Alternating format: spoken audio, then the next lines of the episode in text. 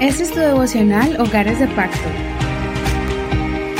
Bendiciones en el nombre de Jesús. Te doy la bienvenida a tu devocional, donde estamos estudiando la palabra del Señor. Estamos en el Antiguo Testamento y ya hemos comenzado el segundo libro de Reyes. Ya en el programa anterior miramos los primeros tres capítulos de Segunda de Reyes y miramos un tema que concuerda en estos, en estos tres capítulos y es que a el Señor le agrada que sus hijos le busquen, le consulten. Es más, se pone triste cuando alguien que le conoce no le busca. También miramos que es necesario que le pidamos al Señor con abundancia, creyendo que Él puede dar más de lo que nosotros pedimos o entendemos según el poder que actúa en nosotros, así como Eliseo creyó y aún Elías estuvo escéptico, pero Eliseo recibió lo que Elías le pidió al Señor que le diera una doble porción del espíritu que había en Elías. También miramos cómo Dios salvó a tres reyes que estaban a punto de morir y a un gran y tres ejércitos, imagínense, y Dios los salvó. Así que te invito para que escuches ese devocional y puedas también leer los capítulos y mirar las reflexiones que Dios nos dio para compartir con ustedes. Puedes escuchar este devocional en Facebook, encuéntralo en Facebook como Hogares de Pacto Devocional.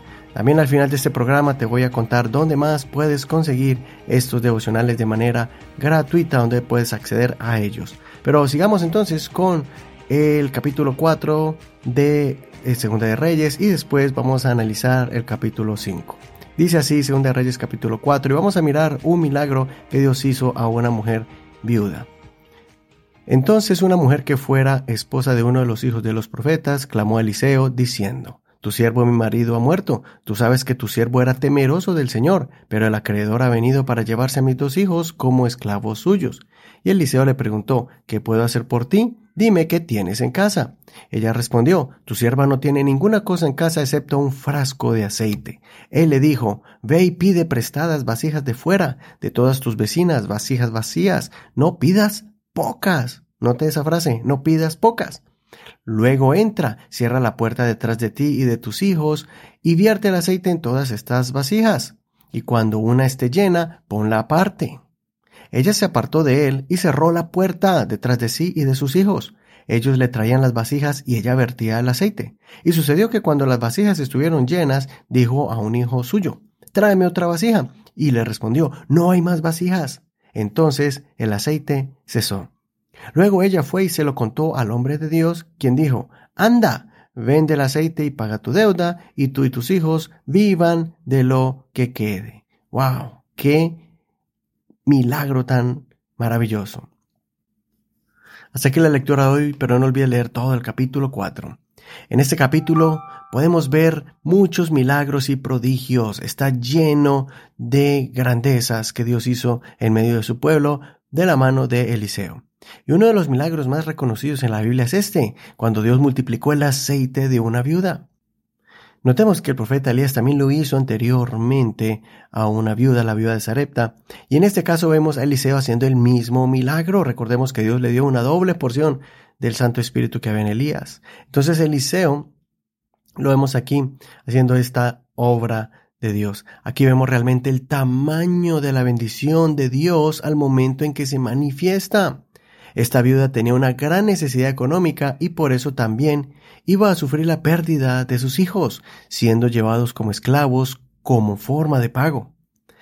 Pero ella le da paso a su fe y consulta al siervo de Dios. Ella da este paso de fe y clama a Eliseo y le dice y les pone su necesidad. Entonces el profeta ora por ella para que Dios supla su necesidad. Él le ordena conseguir la mayoría de vasijas que pudiera conseguir entre sus vecinos, pues Dios iba a hacer el milagro poderosísimo con la única pertenencia que ella tenía, un jarro de aceite. En pocas palabras, eso que tenía ella de valor, un jarro de aceite, Dios iba a multiplicarlo en muchas vasijas vacías donde se vertiera este aceite. De manera milagrosa se multiplicó.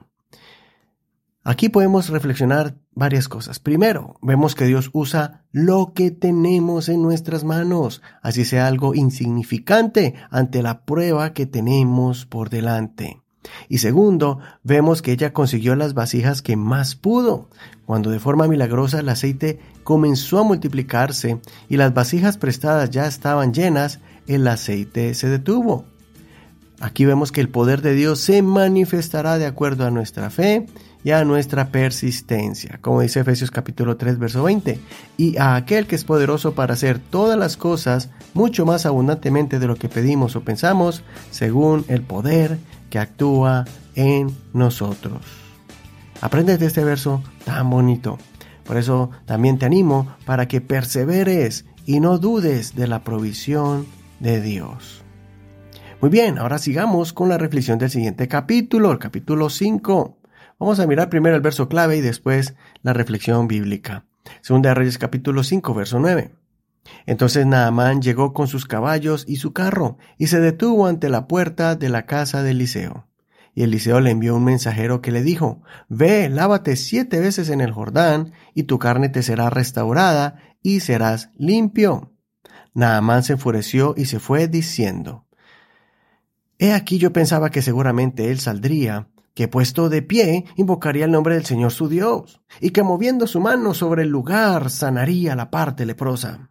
¿No son los ríos de Damasco, el Habana y el Farfar mejores que todas las aguas de Israel?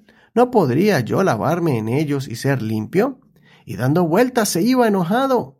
Pero sus siervos se acercaron a él y le hablaron diciendo, Padre mío, si el profeta te hubiera mandado alguna cosa grande, ¿no la hubieras hecho? Con mayor razón, si él te dice, lávate y serás limpio. Verso 14. Entonces él descendió y se sumergió siete veces en el Jordán, conforme a la palabra del hombre de Dios. Y su carne se volvió como la carne de un niño pequeño, y quedó limpio. No olvides leer todo el capítulo completo para que no te pierdas todos los detalles de esta historia tan grandiosa. En este capítulo, el capítulo 5, podemos ver también que está lleno de muchas emociones con este milagro que ocurrió en el río Jordán. Un general, el general del ejército de los sirios, recordemos que entre Siria e Israel había em, enemistad, ellos se peleaban cada rato. Ellos eran los adversarios de Israel, y este general desarrolla una lepra en su cuerpo y acude al siervo de Dios que estaba en Israel para que lo sane. Él escuchó que había un profeta que Dios lo usaba de forma milagrosa. El profeta Eliseo le envió a decir que se sumergiera siete veces en el río Jordán, y este general se indigna, pues piensa que es una orden ridícula, especialmente porque este río no era muy agradable para bañarse. Además, el profeta no salió a recibirlo, y esa orden para en los ojos del general era muy simple y ridícula. Sin embargo, sus súbditos lo hicieron recapacitar, mostrando que esa era una orden muy simple y que si el profeta le hubiera pedido algo difícil, él lo hubiera hecho. Porque la lepra era una enfermedad muy vergonzosa. Entonces, él lo hizo, se movió en fe y recibió su milagro después de haberse zambullido siete veces. No una vez, no tres, sino siete veces.